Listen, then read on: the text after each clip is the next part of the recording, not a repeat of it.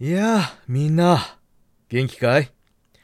私の名前はタニー・ソウ。私の周りではいつも不思議な出来事がたくさん起きるんだ。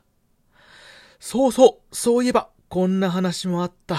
聞いてくれるかい？先日、私は病気になった。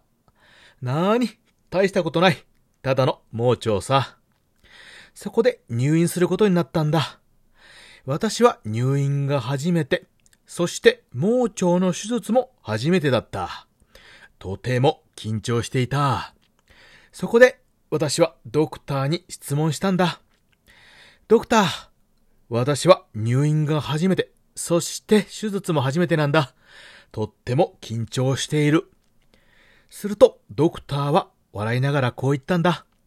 なーに、心配はいらないよ。私も手術は初めてなんでね。やれやれ、ひどい話だろ。ま、無事、手術も終わったけどね。いや、そろそろ時間だ。みんな聞いてくれてありがとう。またね。